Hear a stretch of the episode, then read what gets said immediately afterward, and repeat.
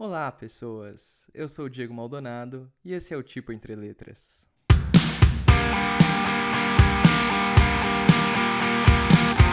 Nossa convidada de hoje é Isabela Aragão, que é coordenadora de design na UFPE, tem uma pesquisa extensa do doutorado dela em história da tipografia, podemos dizer assim, mais focada na fonte mod, porém ela tem várias outras histórias para contar. Então, com vocês, Isabela Aragão.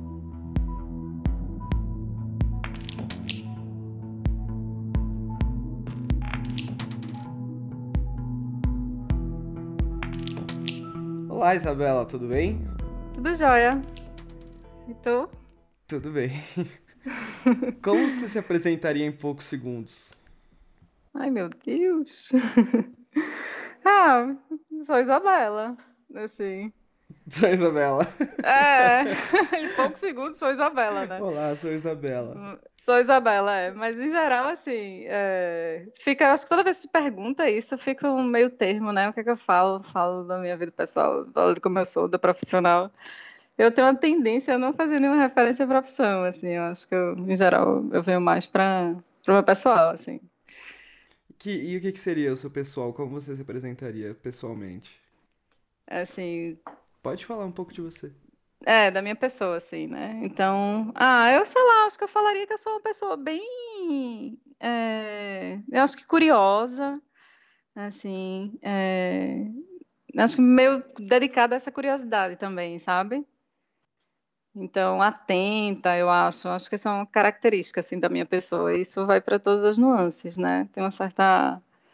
É, é, eu acho que é uma atenção com uma certa paciência que de alguma forma né, faz com que me dê margens assim para perceber coisas ou lidar né, com as situações de uma forma mais tranquila, né, para ter um pouco de troca assim também. Acho que seria por aí. Assim, minha definição, né? Mas eu posso entrar por outros por outros por outras características assim. E aí assim, trazendo um pouco, né, para o assunto, acho que isso ajuda, assim, né, nesse, nesse meu lado profissional, né, isso, essa atenção, aí atenção a detalhes, né, é, ser meio paciente para, sei lá, fazer uma pesquisa que eu vou ter que ficar horas recortando alguma coisa, sabe? Nesse sentido, assim, acho que essa característica ajuda, né, esse meu lado profissional, assim, também, além do, do lado pessoal. Né? Beleza, vamos então passar um pouco pelo seu seu currículo aí, de certa forma.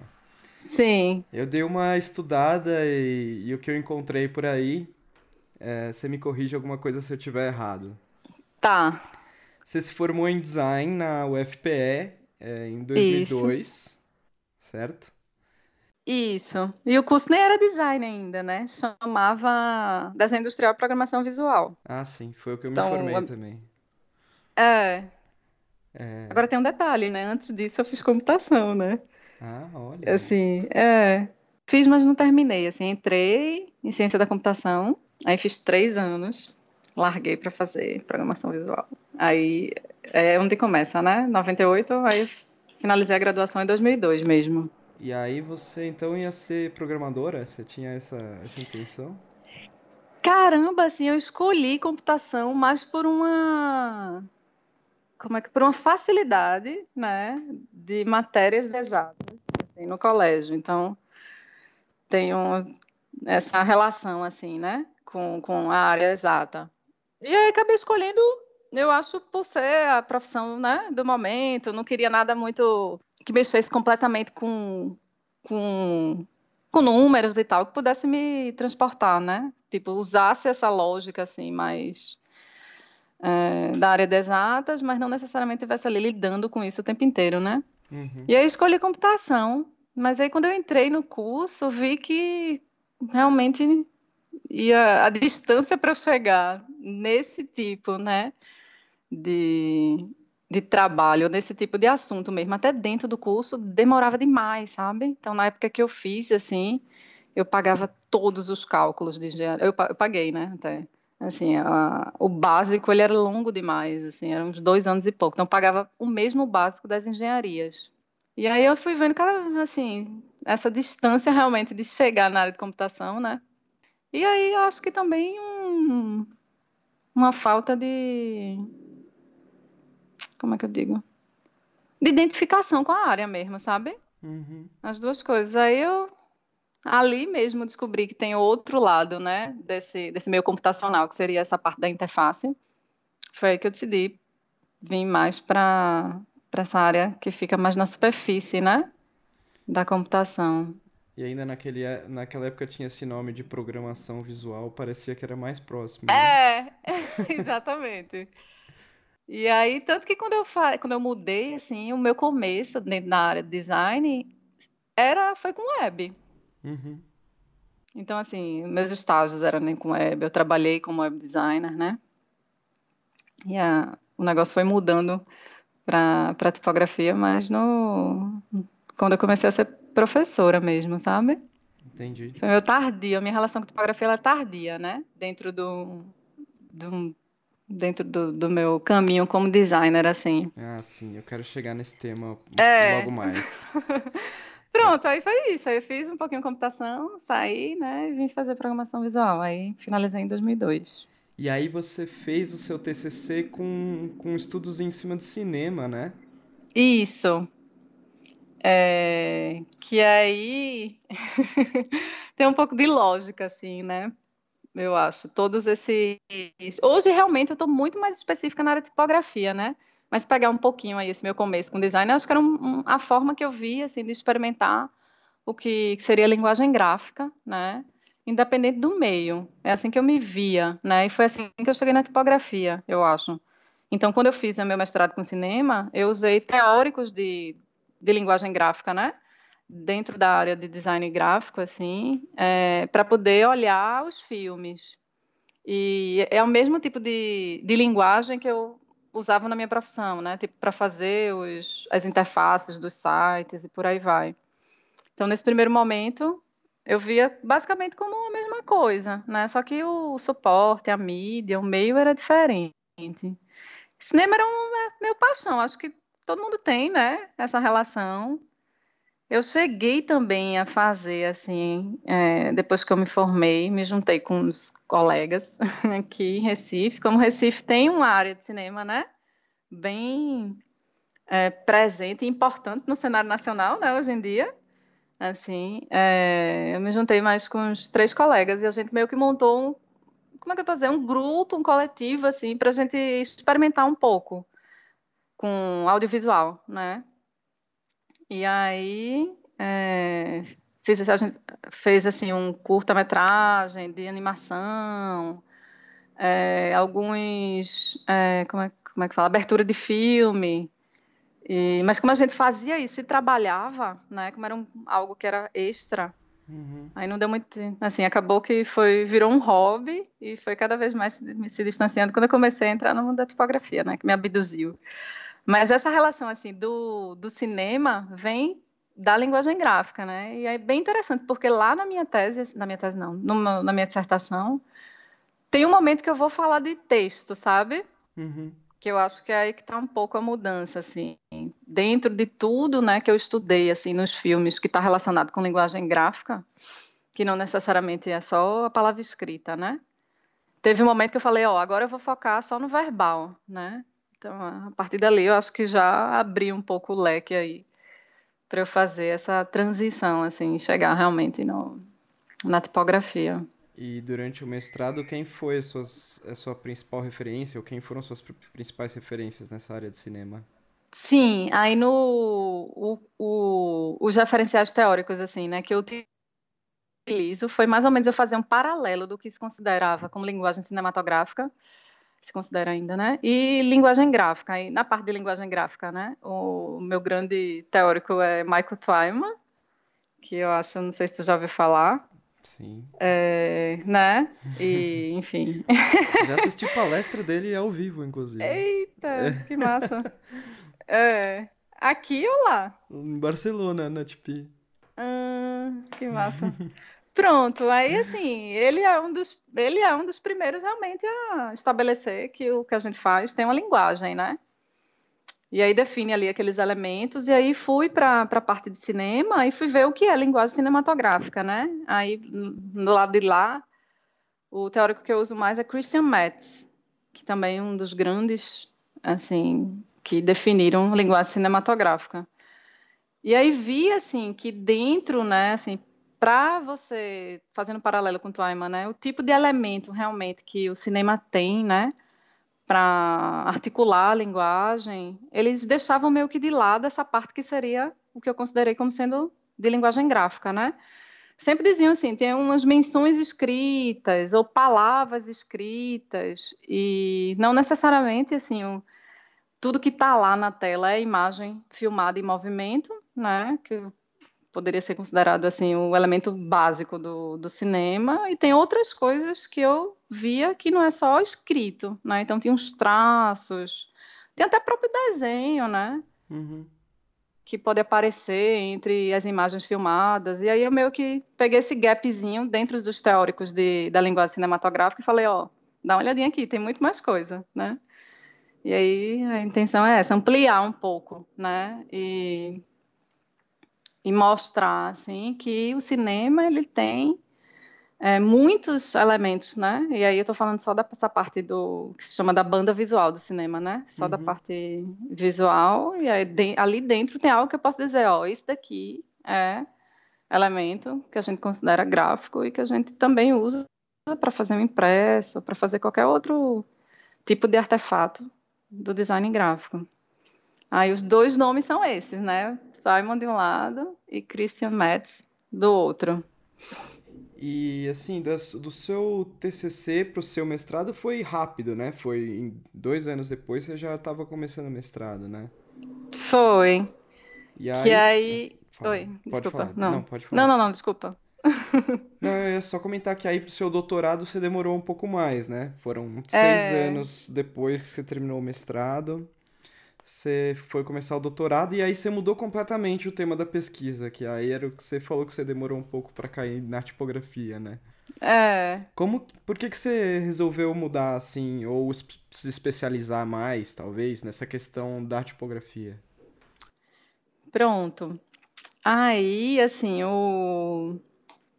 assim que, que eu terminei a graduação, eu comecei é, a trabalhar, mas meio que meio tempo, assim, como web designer, né?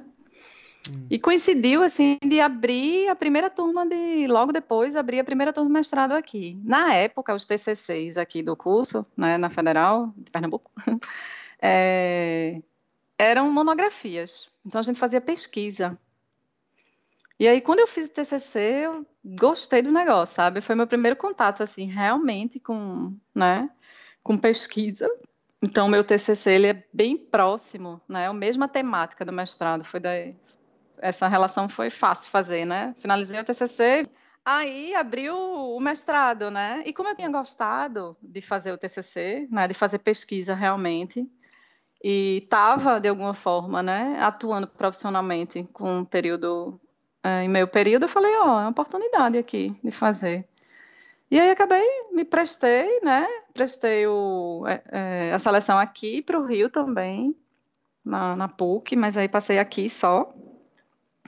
E entrei e fiz, mas sem muitas pretensões. Assim, nunca, eu não, não fui uma daquelas que hoje sou, né, professora com a pretensão de ser, de ter começado. Foi uma coisa meio que foi fluindo. E eu até gosto desse percurso, né, que você vai aprendendo aos poucos, vai vendo se se você se encaixa no processo. Então, toda vez que eu entrava realmente em contato, né, com, com essas facetas, então no mestrado eu fui estagiária docente, eu via que realmente era algo que, que me interessava. E aí é, decidi assim fazer realmente o mestrado, né? Finalizei quando eu finalizei o mestrado, abri uma vaga aqui no, na, na, própria universidade que eu já tinha feito a graduação e o, e o mestrado, né? Aí mais uma vez, eu acho, fui lá, fiz o concurso e passei. E aí é isso, assim, quando eu entro aqui para ser professora na vaga de design gráfico, né, o que é massa, assim, porque eu ia poder atuar realmente, né, no meu, no meu expertise, assim, principalmente porque eu nessa área de pesquisa eu estava entrando, né? Fui me adentrando assim para essa parte mais teórica de linguagem gráfica e tal. Uhum. Fui dar uma disciplina junto com o Salão Coutinho, que é uma professora aqui do departamento da gente, de tipografia. A disciplina chamava tipografia. Uhum. E, e, ela era, ela foi minha orientadora no mestrado e na, na graduação. Aí, que é essa disciplina, eu acho que tem quase todos os cursos de graduação, de dar um, é, dar um conhecimento né, sobre o uso da tipografia, né, algo que hoje em dia acho que se chama mais um design com tipos, né, em cima até do, do que Ellen, do livro de Ellen Lupton lá, Pensar com Tipos. Então, é uma disciplina bem ampla. Uhum. E aí, assim, fui né, ofertar essa disciplina com ela, junto com outras, né? Então, aqui o, o, currículo da gente ele é, ele é flexível ao ponto de eu poder propor né, temáticas de disciplinas que se encaixem dentro, dentro do nosso projeto pedagógico. Então, dava tipografia, mas desde disciplina de linguagem gráfica, web design, né? Vários outros assuntos assim. Mas aí, na primeira turma que eu dei essa disciplina de tipografia, que eu acho que foi 2006, é, eu descobri a gráfica, a tipografia, né, a oficina tipográfica aqui do CAC. E passei um exercício assim para os alunos, que era fazer um cartão de visita. Aí a partir daí, pronto, né, me apaixonei. Aí a tinta é, entrou na Me apaixonei veia. assim pelo matéria. Aí a tinta entrou na veia, aí fui picada, enfim, né? Tem outro, outra história aqui. E, e, sim, aí depois fui descobrir que, na verdade, essa oficina é a oficina né, doada do gráfico amador. E, e é, tem uma brincadeira aqui que um outro professor diz que a Luiz Magalhães ainda está por aqui, né? e aí, assim, fui me envolvendo cada vez mais, mas também de uma maneira gradativa, assim, né? No sentido de, de essa disciplina. Daqui a pouco eu ofertei uma sozinha. Enfim, eu acho que a gente deve falar pro, pro, né, mais lá na frente, assim, como é que eu chego. Mas eu acho bem peculiar, porque a minha relação com tipografia, ela não veio do meio digital, né, que seria o mais comum na época, né? Ou até na própria graduação. Então, assim, quando eu fui aluna, a oficina, ela estava desativada. Então, eu não tive contato, né? Com isso, assim, eu realmente fui ter professor, eu fui aprender sobre tipografia ao mesmo tempo que eu ensinava, assim. Já ouvi outros e... casos assim também. É. E aí foi, né, acho que isso é até bom, né, porque, assim, de alguma forma me forçou a me apropriar das coisas, né, mas no começo, assim, realmente não sabia de quase nada, né. E aí a gente tem um tipógrafo, impressor, que sempre, né, desde esse começo, 2000, 2006, está comigo ainda. E aí fui adentrando até, até hoje, mas o percurso foi mais ou menos por aí, né? Então essa mudança de, de tema, né, do mestrado para o doutorado, ela vem desse, desse tempo que eu tive, né, de cada vez mais entrar em contato com essa, com a área, né, tipográfica. Esse é um dos, uma das justificativas. A outra tem a ver com o tempo que eu decidi em fazer o doutorado, né? Uhum. Então, antes de sair para fazer o doutorado, né? Eu fui fazer o doutorado em 2012. Eu já tinha feito umas tentativas de, de fazer é um pedido, na verdade, né, de me, de me inscrever nos editais para fazer o doutorado fora, né? Eu sempre uhum. tinha vontade de fazer o doutorado pleno fora. E aí já tinha escrito, não tinha conseguido. Aí depois uns problemas pessoais, enfim. Foi a, a vida foi correndo.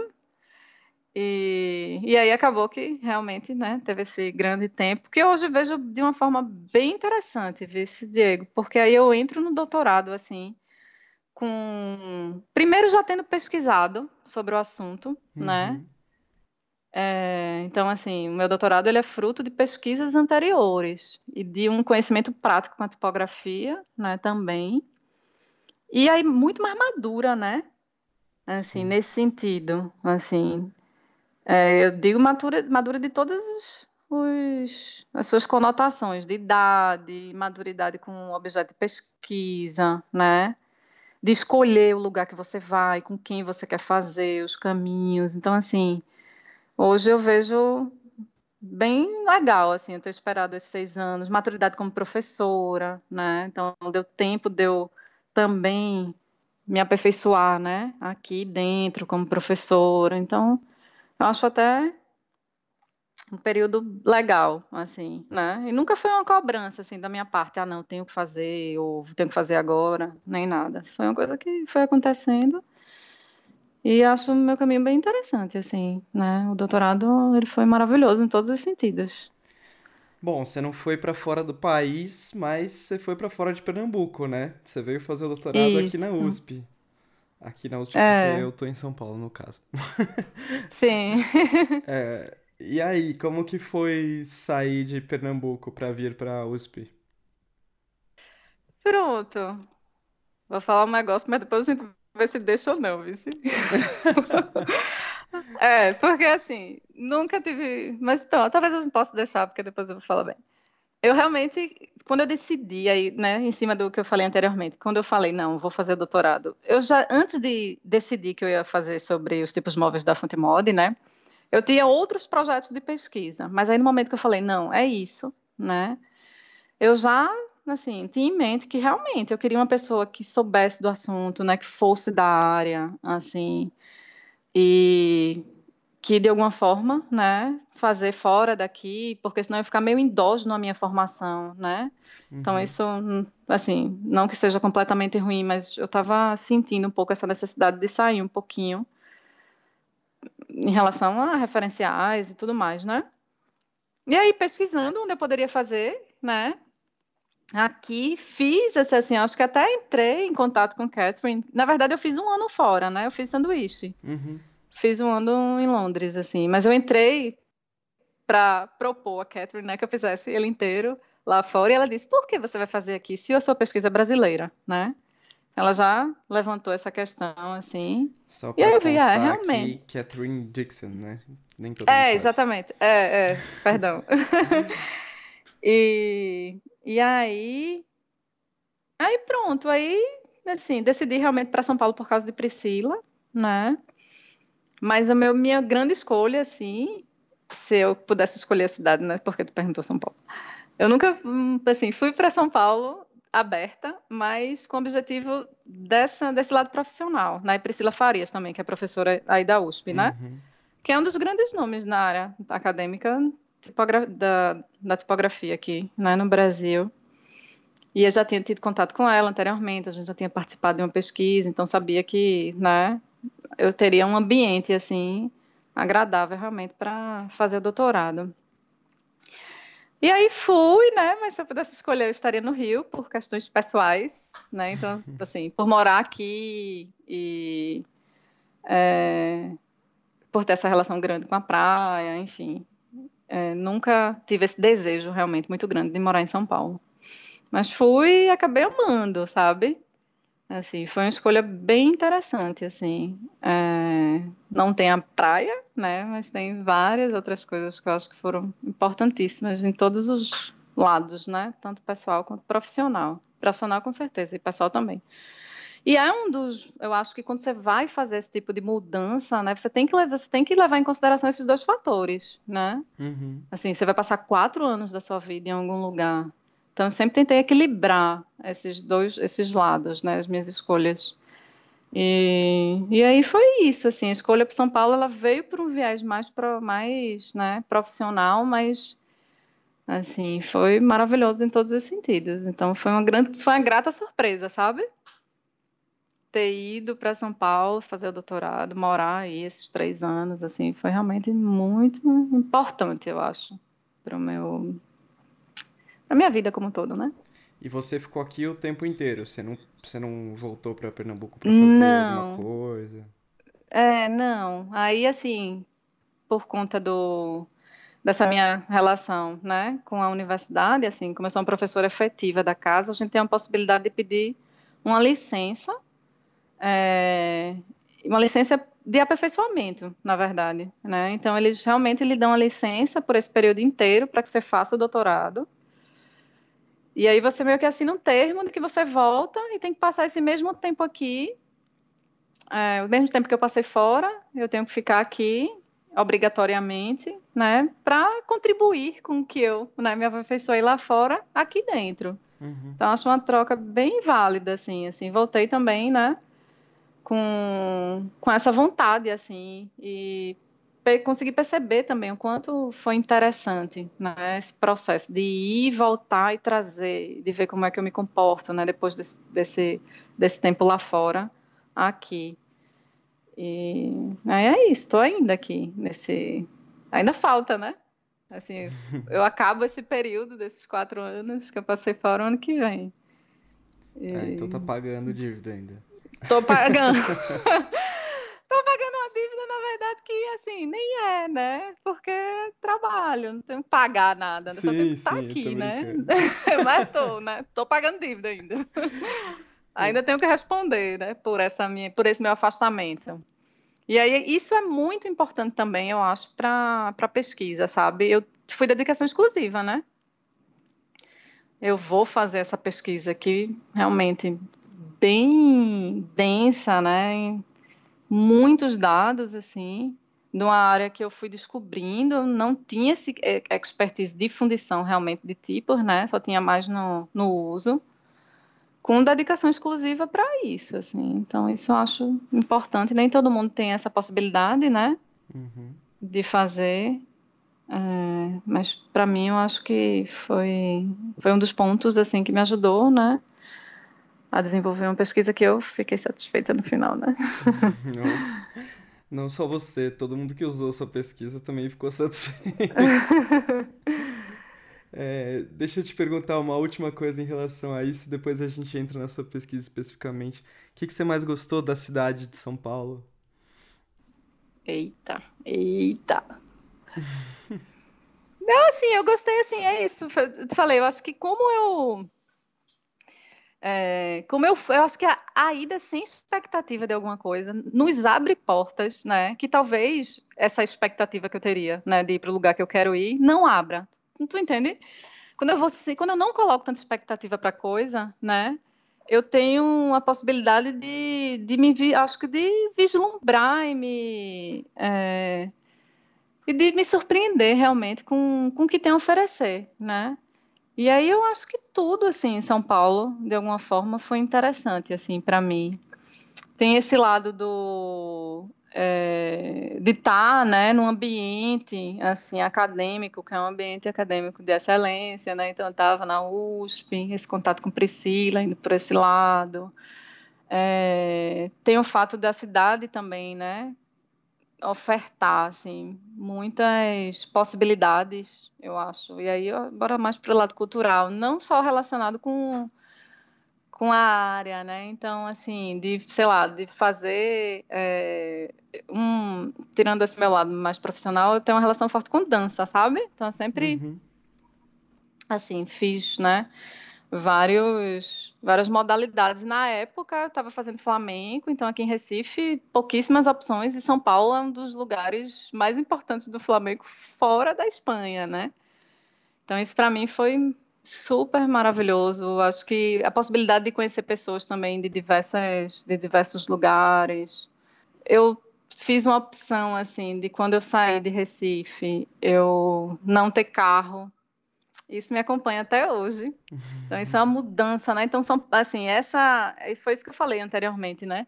Essa mudança, né, que é levada por, um, por uma profissão, ela acaba transformando também até a forma de você lidar, assim, com coisas práticas e não práticas da vida, né? Então, assim, é, isso é uma coisa bem marcante na minha vida, né? vendi o carro, fui para aí e não tenho mais carro. Então, consegui também, né? Essa vislumbrar uma cidade de uma forma diferente, para mim foi bem legal. Então, foi tudo ótimo, sabe? Comecei no, no final, assim, no, já, tinha um, já tinha uma certa agonia um pouco com o clima e tal, mas tirando isso. É, é... Aqui é um pouco mais frio. é, e seco, né? O verão, assim, não tenho muito para onde fugir, sabe? E quente, né? Chega a ser mais quente do que aqui, assim. Ixi, mas se você mas... tivesse ido pro Rio, ia ser pior ainda. Ou não, mas, não É, mas é um tipo de calor que eu tô acostumada, né? Eu sei pra é, onde ir, né? É. Nem é assim, é, mas é isso. Nenhuma vai ter, né? Nenhuma cidade. É. Né? Isso eu acho que eu descobri, assim. Tudo é a gente, a experiência, como você lida, como você encara. Então, eu acho que foi massa, assim. Foi um lugar que eu realmente gostei muito de morar. E quem sabe. que bom. É, gosto muito de conseguir tirar essas informações da vida pessoal das pessoas, porque normalmente são as histórias que não são contadas, né? É. Você e... conhece só o escrito profissional, né? Pois é, que legal saber que você dança flamenco, por exemplo. É. Dancei, hoje em dia eu nem não faço mais, mas passei assim, uns 10 anos da minha vida fazendo aula, e aí super né, aproveitei isso porque tem professores maravilhosos. Legal. Bom, então vamos para a parte tipográfica, que é, afinal, é porque estamos aqui, né? Sim. Vamos é, lá. Como que você caiu nessa parte de história da tipografia e especificamente da fonte mod, né? Porque acho que você já certo. falou como você foi para a parte tipográfica, mas aí onde você resolveu que você ia estudar a fonte mod, que é o, o tema principal do seu doutorado, né? Isso. Então, antes, né, como eu te falei, assim, o contato foi assim, né? Eu achei a oficina e passei um, um exercício para os alunos.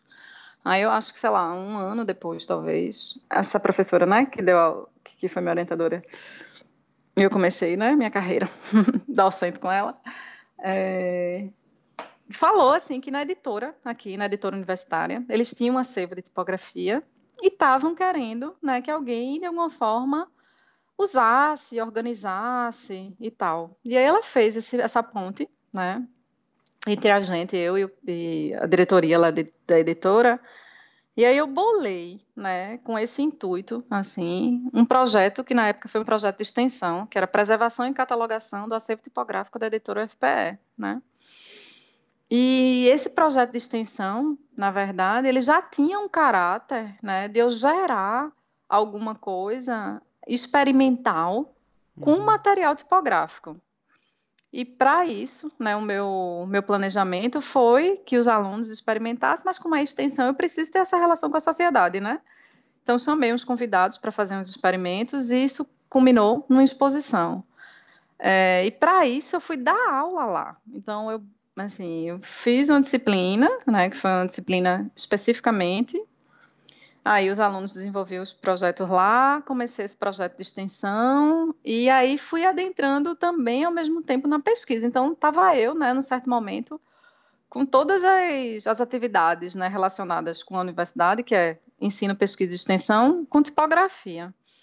Mas o que me pegou realmente foi quando eu chego na editora, além de estar tá tudo super desorganizado, né? Eles tinham dois cavaletes, né, de tipos bem grandes lá, não tinha o nome das tipografias. Não tinha nenhuma referência, na verdade, nas caixas, né? Então, para uma pessoa que estava aprendendo ao mesmo tempo, né, e para os próprios alunos, eu vi, gente, como é que a gente vai, como é que eu nomeio isso, né? Como é aqui? Então, eu comecei a perguntar aos, aos funcionários da editora, vi, aí achei esse viés de pesquisa, né, que é a identificação dos tipos. E quando eu comecei a fazer esse processo, eu comecei tentando identificar de forma digital. Então eu pegava os desenhos, né? Chegava próximo em desenhos que são desenhos clássicos, né, eu diria, da história da tipografia, e ia tentar fazer essa relação no digital. E aí eu via que os desenhos eram diferentes, né? Assim, eles não eram os mesmos, na verdade. Tinham uma semelhança, mas eu não poderia dizer que aquela fonte era exatamente essa. E aí comecei a comprar catálogo de tipo. E comprar aleatoriamente, assim, colocava catálogo de tipos e tal. E aí vi, né, que a maioria que aparecia, assim, nesses, e aí, estante virtual, né? Uhum. E depois isso virou uma obsessão. Agora até parou, porque eu acho que hoje em dia virou obsessão de muita gente, eu não consigo encontrar mais nenhum. É, você comprou todos, acabou. Eu... eu comprei uma partezinha, mas é, tinha ainda alguns, e eu acho que depois que se começou a perceber que ainda tinha esse tipo de material, e ainda tem, né? Ainda tem por aí esse tipo de material, eu saí comprando. E aí, toda vez, assim, muitas vezes, é, Diego, chegavam catálogos diferentes. Assim, eu comprava o catálogo, achava que poderia ser o mesmo, porque às vezes não tem nem a foto, né? Só diz catálogo de tipos, Sim. né? E não bota lá a foto. Então eu não sabia. Toda vez que eu abria, era uma versão diferente, sabe? Hum. E aí eu via, né? Eu fui vendo. E aí, ao longo dessa, dessa de organizar essa pequena biblioteca de catálogo de tipos, eu comecei a perceber aí que a maioria dos tipos da editora eram realmente da Fonte Mod. E, e aí, o que é que se sabe da Fonte Mod, né?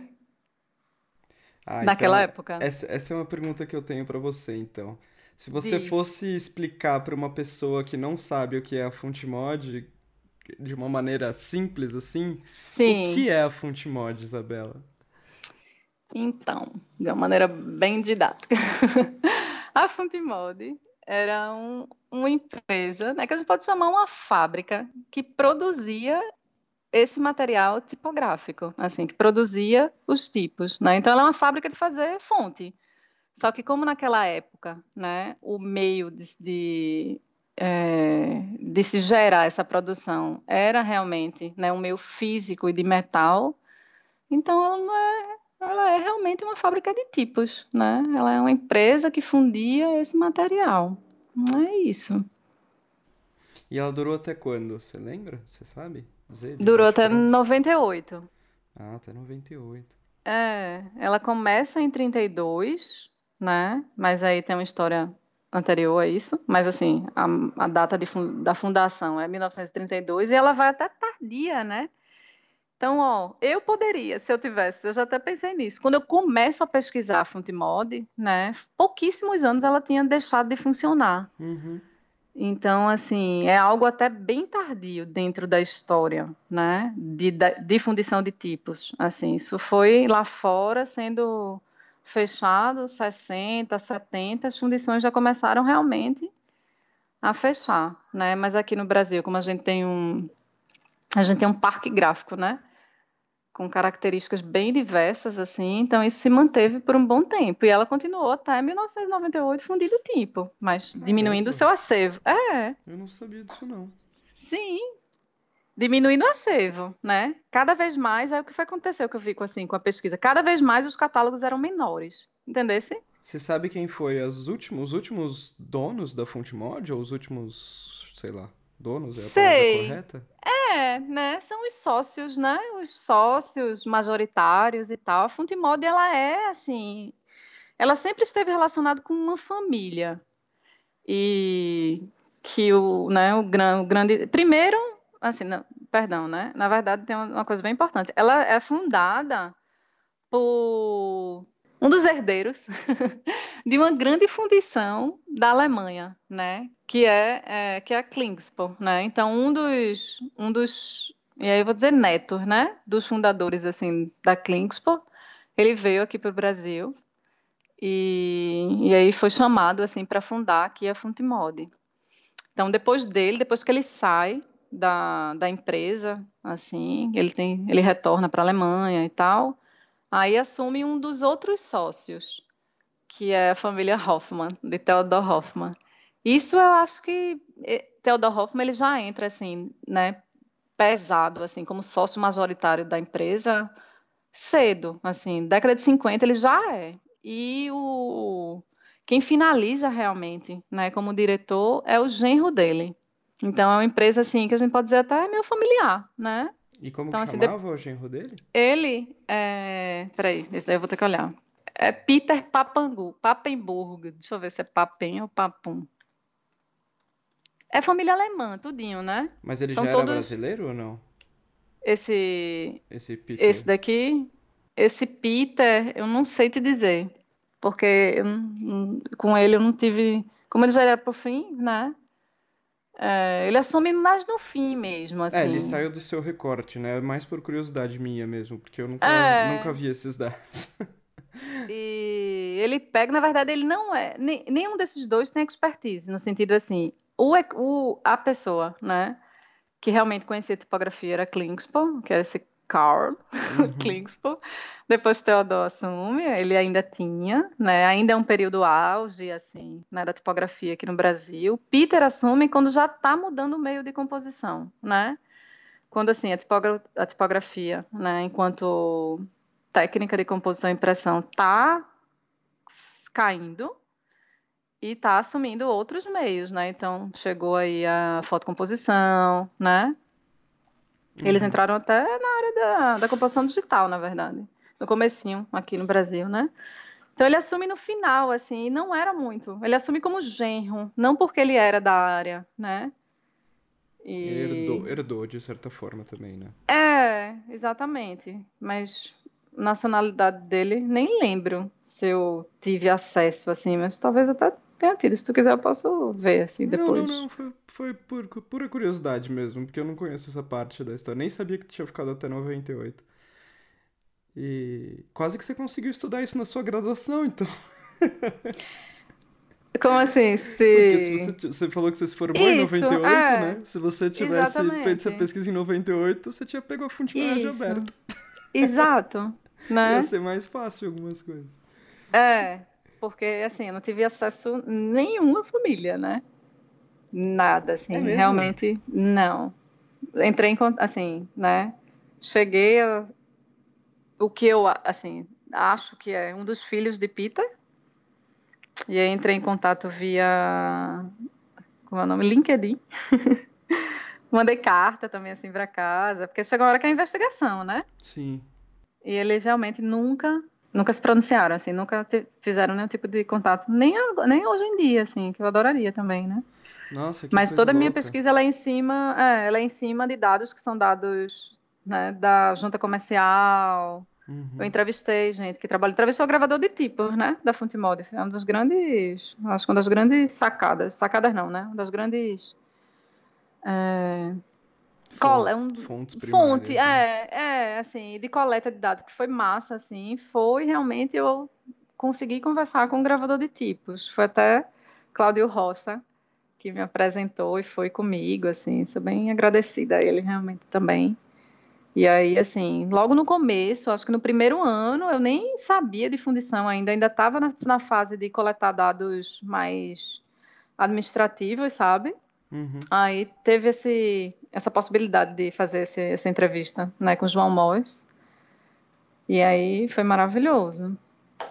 O... Bom, eu falei aqui que, na verdade, aquela data estava fora do seu recorte. Qual que era o seu recorte exatamente para as pessoas saberem? Então, não tem, não, não tinha recorte temporal, era fonte mod. Então era... eu fui até o fim. É, eu, até eu... onde conseguiu. Isso, eu vou de 32, eu vou até anterior, porque ela vem de. E vou até 98.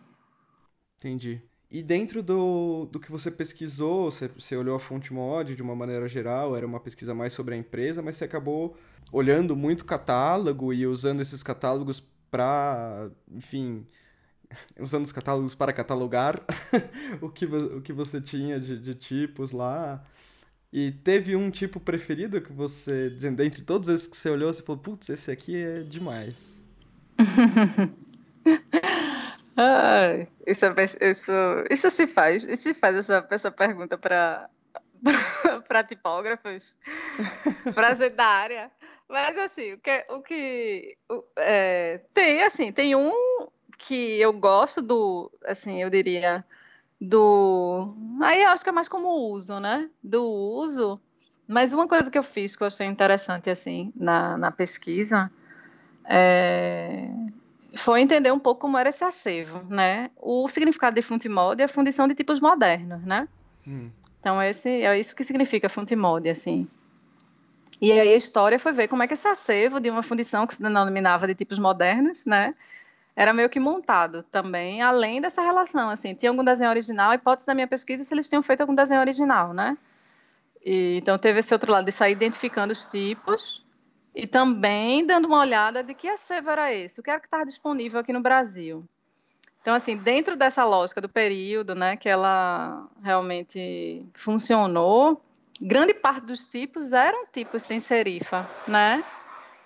E aí, assim, tem uma peculiaridade que eu acho que acabou ficando, sabe, comigo, que é nos anos, assim, a partir dos né, os tipos mais que foram desenhados nos anos 20 e que foram, né, que, é, que são considerados os tipos modernos nesse sentido de lançamento dessa época, né, são os tipos serifados com uma influência mais geométrica.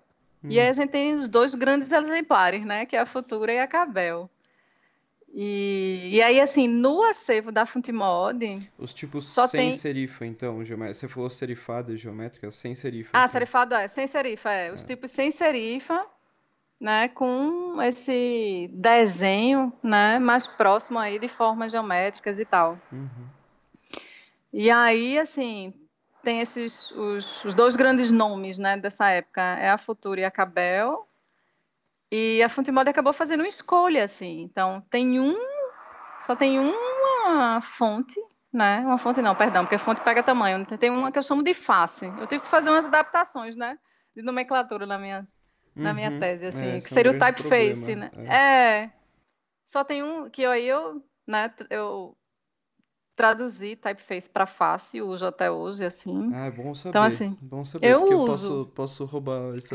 É, é, é muito difícil essa coisa de nomenclatura mesmo. Demais, né? Eu acho É. até assim, eu já tive um- uma ideia que eu acho que a gente pode se juntar. Bora fazer uma reunião tipográfica para a gente decidir como é que a gente vai chamar as coisas aqui no Brasil, entendesse? É um evento só de classificação. É, assim, chama vocês que fazem, quem tá na academia, sei lá o quê. Bora fazer uma decisão, né? É, eu já conversei bastante Assim. com a Priscila sobre isso, sim. Eu, eu Isso. fiz aulas como aluno especial com ela e ouvinte, Sim. enfim. E a gente já teve essa conversa algumas vezes, assim, até por umas dúvidas que, eu- que eu tenho, assim. Por exemplo, no, no dia a dia eu chamo, ah, sei lá, a classificação de, de serifas retas como slab, por exemplo, né? Porque eu acho que Ah. egípcia, e apesar de ter o Egyptienne, é, é um nome Sim. muito estranho, né? Assim, É. enfim. Aí serifa quadrada, pode ser. Isso. Eu acho que é, é várias coisas que. Eu, eu até conversei bastante com a Priscila esse semestre que passou aqui, que eu fiz aula de tipografia com ela na, na pós-graduação, né, como aluno Uhum. especial. E a gente teve algumas conversas sobre isso. É, é, é um, é um saco mesmo, assim. A gente. Nos falta É. nomes. Falta, né? E aí cada um chama de um jeito, sei lá o quê. Acho que tá na hora. Vamos puxar isso aí. né? No sentido assim, acho que tá tão na hora, porque a gente já tem uma área que a gente pode dizer que é consolidada, né? Sim, Aqui. sim. A gente tem, tem pessoas atuando profissionalmente, tem pessoas estudando, né? Tem ensino, assim. Já tá o momento, eu acho, da gente realmente, né, enquanto grupo, é, fazer umas decisões. Aí eu fiz, né? Cheguei lá e traduzi typeface, então tá sempre fácil. lá na minha dissertação, na minha tese, enfim, não sei nem se é o correto, mas fiz, né? Você tem que dar, chega uma hora que você toma decisões, né? A hora que você escreveu um E- doutorado e escreveu, tá certo. Acabou. É. Segundo Isabela Aragão, Exato, é. eu já posso colocar lá. Pode, mas aí assim, Fácil, Aragão. Isabela. É, E eu nem sei se eu fui a primeira, né? Não sei, confesso. Acho que não, É, nem sei. é, não Mas a gente usa muito o typeface, né? Assim, a gente é, fala usa, ainda. Ainda mais você que estava trabalhando com tipografia como sistema de impressão, né? Que você já, já não ia usar o letterpress. Exatamente, né? Já tem esse nome, Você já perde Já- um significado de tipografia. exato. Vai ficar bagunça. Aí voltando para a fonte, sua pergunta. Sim. Na, na Fontemod tem uma só, só tem uma, né, um- uma versão da Futura, que eu acho que até é negrito, assim, nem é a Futura normal, né? E várias da Cabel. Assim, é, é, assim, praticamente toda a família da Cabel foi, foi produzida aqui no Brasil. E aí eu acho que, eu, assim, eu fiquei um- com essa relação maior com a Cabel do que com a Futura, por exemplo. Entendesse? Sim, sim. E aí, quando eu fui lá para fora, principalmente na Alemanha, assim, conheci pessoas que odeiam a Cabel, sabe? Ela não é tão popular assim. Então tem um quê, assim, do, da- dessa pesquisa, né, que eu fiz, que é até um desdobramento, né, de hoje. Então, a minha pesquisa no doutorado, ela foi ainda, né, como eu posso dizer, dentro de um contexto que era ali da Fontemod, no sentido, assim, de entender quem era a empresa, como ela fabricava, o que é que ela fabricava, quais eram as particularidades, né? Fiz esses levantamentos, assim, qual foi o tipo que permaneceu ao longo desses mais de 60 anos, né? Então, que tipo está lá desde o começo da Fontemod até ela fechar em 1998. Tem umas coisas que já, indi já são indicativos, eu acho, para a gente, enquanto é, designer, né? Que escolhe tipografia, que é, ó. Então é porque esse tipo foi muito usado, foi muito popular aqui no Brasil, né? Uhum. Tem um quê ali, mas ainda estava ali, né? Então hoje em dia eu, fui, eu saí, fui para fora, sabe? No sentido assim, eu estou estudando os impressos, né? Estou perguntando às pessoas, estou vendo o uso desses tipos. E, e aí é isso. Então, aqui, a Cabel, acredito eu, é mais popular do que a Futura. E não sei se isso aconteceu lá fora, né? Assim, naquele pelo período, que eu né? naquele período, exatamente, é. naquele período, né? No período estudado, assim. É, isso é interessante, eu acho, para a gente, né? Assim, enquanto história e enquanto designers, né, que usa tipo também, assim. Na verdade, as tipografias, é quase que um cara... tipo brasileiro. Não. não diga isso, não. Não, é brincadeira, mas eu tô é, falando não. mais no sentido do uso, assim, que foi bastante utilizado. Assim. É, foi bem usado, assim. E aí, um dos motivos é isso, né? Internamente, né? Porque só se poderia usar, assim, a grande parte dos tipos né, que foram usados realmente nessa época foram produzidos aqui dentro, né? Então, acho que talvez, não sei se é interessante ou se é específico demais a gente falar um pouquinho sobre esse processo de fundição aqui no Brasil. Tu acha que é específico? Eu acho que tudo vale. Que, assim, até o século XIX, né, a gente tinha, e a grande estudiosa do século XIX é Edna Dulce Cunha Lima, né? Ela que é estudiosa do, da fundição de tipos aqui, e nessa época, é, através da pesquisa dela, né, é, as empresas elas ainda tinham uma dimensão que era, que era pequena, assim, no sentido de não ter tantas máquinas, ter, um, ter uma cartela grande de, de tipos para produzir, né, mas ainda numa escala que a gente não pode considerar como uma escala industrial de produção, e é a Fontemod que estabelece isso, nesse sentido. Então, naquela época, acho que era mais comum você, tipo, importar tipo, né? É... Enfim, porque a demanda aqui não dava. Então, tinham muitos representantes de tipos de fundições estrangeiras aqui no Brasil, junto com as empresas que fabricavam, né? E aí, sempre a gente está falando de uma fabricação onde os moldes, que são as matrizes, eles eram, eram importados, né? Uhum. Então a gente não tem assim muitos indícios de que houve né, uma produção de desenho de tipos aqui no Brasil, século XIX, e eu também não encontrei no século XX. Porém, a Fonte Moda estabelece. Oi. Não, pode falar, pode falar. Ela estabelece um, uma fábrica industrial, assim, é um moldes da indústria, né? Então, com 40 máquinas de fundição, então, o alcance dela realmente é muito grande aqui no Brasil, e aí, assim, vai diminuindo né, essa demanda realmente de eu ter essas, essas importações, né, essas representações assim externas. Então tem um pouco essa essa relação e aí faz com que assim, acredito eu, né, isso precisa ser muito mais estudado, né? Então uma coisa em relação à história da tipografia aqui no Brasil é que tem muita coisa para a gente estudar, né? Uhum.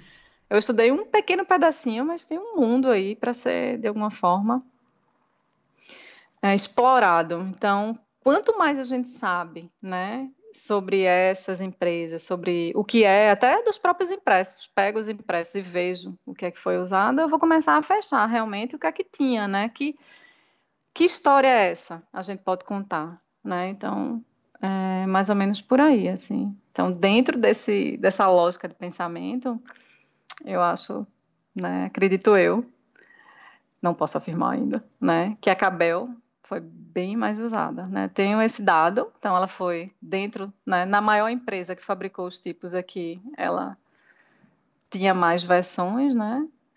Mas aí no uso a gente precisa ver. Ou a futura entrou de outra forma, entendeu? Uhum. Né? E aí tá aí. Mas aí são dois, né? A pergunta foi mais. Então acho que eu tenho, eu tenho essa relação aí com a Cabel. Hum, e, é. e aí eu acho o desenho dela interessante. Eu só queria fazer Sempre uma... achei. Pode. Oi, mas.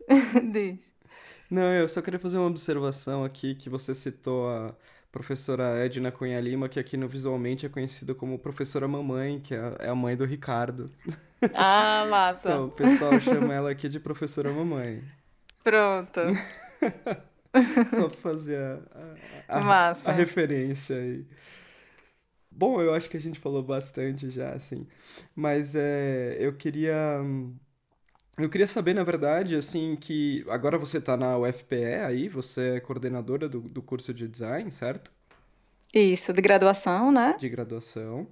Uhum. E, e a UFPE é um mega polo de pesquisa em tipografia hoje, né? Eu acho que USP, ESD e UFPE são as, as maiores pesquisadoras em tipografia hoje, né? Ou tô errado? É, eu concordo. E... E a gente... Oi. Não, pode falar o que você ia falar. É, acho que sim, né? Acho que a gente tem aí, assim, esses grandes nomes, né? Que é Priscila e Edna, e tá na USP e, e lá no Rio. E aqui, é, eu acho que eu entro dentro de uma, assim, eu sou fruto de uma tradição, né? na verdade. Assim, que essa tradição, eu acho que vem aí com uma tradição física, realmente, do gráfico, né? Dessa oficina, ela fazer parte, assim, do, da formação de grande parte dos alunos. E aí os professores que são formados com isso, eles vão levando, né? De alguma forma. Então, Edna, na verdade, ela, mamãe, a professora mamãe, professora ela foi mamãe. professora daqui, né? Uhum. Assim, e aí ela forma alguns alunos, aí esses alunos viram professores, que continuam mexendo, né, com essa relação com tipografia. E aí chega realmente em mim. E, e aí, jun, aí com um ambiente que eu acho bem propício mesmo, né? Porque a, essa relação assim de pesquisa ela, ela vem construída, né, Diego? Assim, você vai ali na graduação, você se interessa por alguma coisa, né? Sim. E aí vai para pós, continua. E se tem esse, essas pessoas, né, nesse comando com essa relação topográfica, o negócio, a tendência é crescer. Então, hoje, realmente, a gente tem Solange, né, Coutinho, que é da área da educação, mas é uma apaixonada, assim, por tipografia e está orientando várias pessoas na área de tipografia e educação, né? E aí eu já estou falando de livro de pós-graduação, assim. Sim. Sim. E aí eu, eu me especializo na área, volto, assim, então acho que sim. Fora isso, tem Fátima Fenizola, né? Sim, que também sim. é o expoente da área e está em Caruaru, né? Ela é também funcionária da UFPE, então a gente é parceira. E aí acho que fez um polo legal, que eu acho muito saudável sair do eixo Rio-São Paulo e a gente ter, de alguma forma, essa área aqui, né? Como sim, uma possibilidade. É. Mas é, o ponto que eu queria chegar é, com isso era, levantando essa questão, além de, de, muita gente, não, apesar de muita gente não saber é, muito sobre a, a UFPE, talvez, assim, aqui uhum. o pessoal, uh, to, quem, quem pesquisa sabe, né? E a minha dúvida é se você continuou a sua pesquisa depois do doutorado, que até você comentou agora há pouco que você ainda tenta algumas coisas, enfim, mas como você deu continuidade pós-doutorado? Dei. Super dei, assim. Foi até uma dúvida que eu tive, assim, né? Tipo, será que eu vou esgotar o meu interesse pelo assunto, né? Juro, eu acabei, assim, o doutorado e falei, gente, quando eu voltar para Recife, será que eu ainda vou querer trabalhar com isso? É isso, você tem que se permitir também, né? Deixar uhum, as coisas, claro. se for necessário. Mas aí não, tô eu aqui completamente inserida, né? E continuei, assim, teve tem um, teve um, assim, agora, vai ter um congresso agora, né, que é o design da informação. Eu até escrevi uma, eu consegui fazer uma relação da minha pesquisa com a pesquisa de Edna. Né? A gente conseguiu fazer uma relação de fundição de tipos no, no, no século XX. você está falando, do CID é, 2019. Isso, que vai ser em Belo Horizonte agora em outubro. Sim, Não, novembro, também, perdão. Estarei lá também. Ah, Vamos que ótimo. Pronto. E to convido a todos. Toda né? a equipe do Visualmente vai estar tá lá, 100%. Ai, que massa, que massa. Massa. É, e aí continuei, assim, dei continuidade a realmente, tipo, algo que eu entrei em contato no, no doutorado, né, que é, enfim, lá no finalzinho achei uma carta dizendo que a Funtimod foi fundada porque comprou empresa X, que é, comprou empresa Rosa aqui no Brasil, sabe? Uhum. comprou não, né? Teve como base essa empresa rosa. E aí, isso final, né? Eu me lembro que eu virei para a Priscila e falou: Priscila, vou para o Rio de Janeiro. Ela, não, você vai acabar seu doutorado. E aí, assim, isso ficou pulga na orelha e fiz um projeto de pesquisa depois para ver essa relação, né? Que aí tinha aí essa fundição que se chama Fundição de Tipos Henrique Rosa, no Rio, que tem um catálogo na Biblioteca Nacional. E aí fez um projeto de pesquisa para ver essa relação, né? Dar uma olhada nos catálogos, ver se os tipos eram similares, tentar achar alguma coisa sobre a empresa. E aí agora no CID, chamei a Edna, mandei uma mensagem para a Edna, Edna, vou escrever um artigo, né, sobre uhum. isso. Quer escrever comigo? Aí ela me manda o um relatório de pesquisa que ela tinha feito sobre Henrique Rosa. Então a gente estava fazendo pesquisas com o mesmo objeto de estudo e não sabia, e aí a gente escreveu esse artigo junto. Então dei continuidade, assim, foi bem interessante, né? saber que o assunto assim ainda tá, ainda gera frutos e muito mais, né, na verdade, e que me interessava. Então ainda estou aí pesquisando. Não considero que eu sei tudo da fonte molde, ao contrário, né? Eu acho que é uma pesquisa que está aí aberta a é o programa futuros... de pesquisa, né? Quanto mais a gente é, pesquisa, menos a gente exato. sabe. menos é. a gente vai descobrindo que a gente não sabe nada. É. Doença. Mas é muito legal, assim, eu acho, saber que o negócio finaliza e que você ainda continua, né? Uhum. Não é o fim, assim. Sim. E que é possível, né? Você, na verdade, possível no sentido de interesse mesmo, eu acho, sabe? Eu acho que tem uma coisa de você passar quatro anos, né? É muito tempo. É muito com um assunto. Aquilo ainda, né? Aquilo, aquilo ainda te, né, te instiga. E sim, instiga.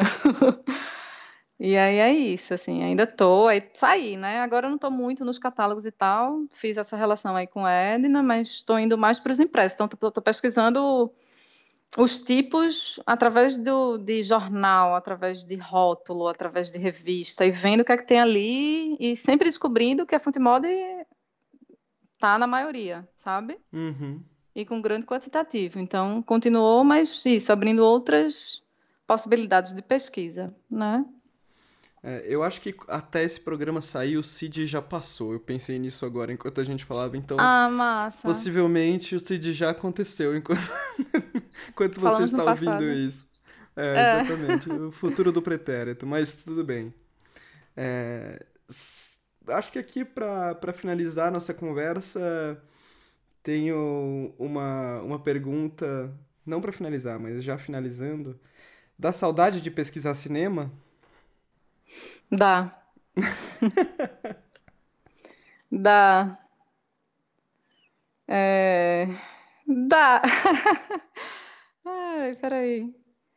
Dá, né? Porque primeiro que eu não preciso, assim, tem uma coisa que eu acho dentro da academia que é existe um é... como é que eu posso dizer?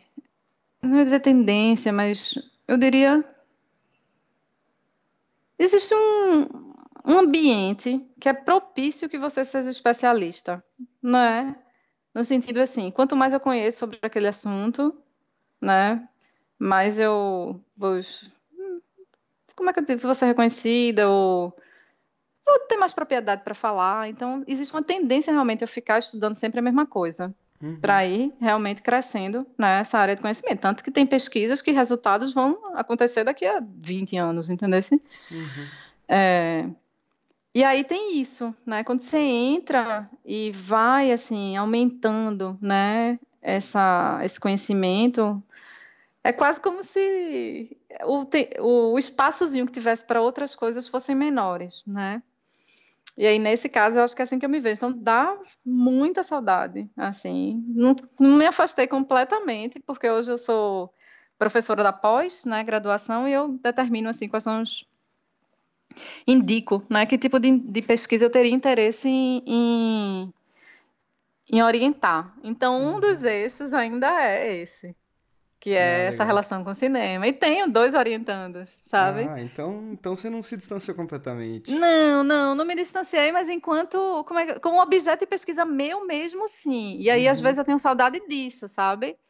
De pegar e olhar mas não estou tão distante não. E quem sabe, tem uma que está chegando, está fazendo a relação do cinema, né, do ciclo do Recife, que foi no, no comecinho aí do, do século XX aqui, né? Que é um ciclo de cinema mudo do Recife. E aí tem umas cartelas que tem palavras escritas e ela tá chegando na tipografia, a gente tá fazendo a relação, assim, tá bem legal. Ah, legal. Então, assim, tô, tô próxima, mas realmente, né? Agora, nem posso dizer, ó, tô estudando cinema, eu, né? Enquanto pesquisadora. Como chama a sua orientanda? Chama Larissa Constantino. Só para deixar registrado. E ela também vai apresentar aí um artigo sobre esse, esse primeira exploração. Apresentou, né, no caso, no CID. Então, tem aí, quem quiser. Legal. Dá uma olhada. Tem alguma coisa que você gostaria de falar que a gente nunca comentou? Ah, acho que não, né? Acho que é isso, assim. Mas poderia falar muito mais, né? Mas acho que Enfim, foi, achei ótimo. O roteiro tá legal, já, já cobre, né? Um monte de coisa. Quem quiser saber mais, tem uma palestra da Isabela na, no, no canal da Tipi, uh, que ela deu aqui na Tipi em São Paulo, né? No YouTube, eu vou deixar o link aí. E, inclusive, muito do que você fala lá, você acabou falando aqui também, mas vale, vale ver as imagens e tal, né? Uhum. E eu acho que é o único problema que é em inglês, então tem que entender em inglês para assistir. Mas enfim. É... E para terminar, a gente sempre pede uma dica para os nossos ouvintes de uma coisa qualquer. O que, que você queria dar de dica pra gente, Isabela? Ou o que você pode dar de dica pra gente? Ai, meu Deus. Quando tu, tu, não, a gente não bota isso não, vê se? Mas... Oh, é tão amplo, né? Que dica, assim. A única coisa, assim, eu só consegui pensar quando a gente tá nesse momento de.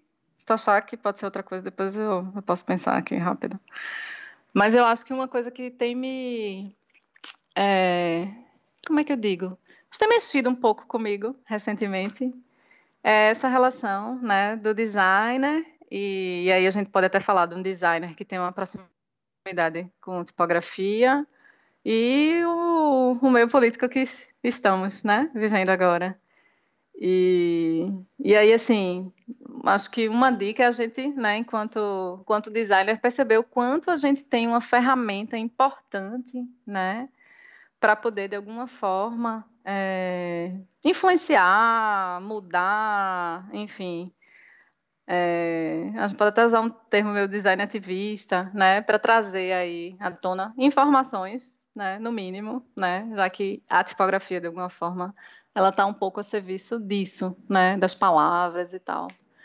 Então, isso é uma coisa, né, que eu, que eu pensei, assim, quando tu falava dica. Dica é, eu acho que prestar atenção que a gente é muito, tem realmente muito poder, né, a partir do momento que a gente tem um conhecimento aí desse tipo de ferramenta, né, que é articular a linguagem, que é é, gerar né, informações, organizar, e a tipografia está completamente dentro desse contexto. Né? Então seria, acho que, um pouquinho por aí. Ah, legal. E aí aproveito o gancho para dizer que na temporada passada, eu não lembro qual é o número do episódio, mas tem o um episódio com a Cris Pagnoncelli, que é exatamente sobre esse assunto, Massa. sobre o design ativista, assim, de uma maneira geral. E então é isso. Então agora a gente dá um tchau para os nossos ouvintes. Tchau. tchau. Obrigada pelo convite.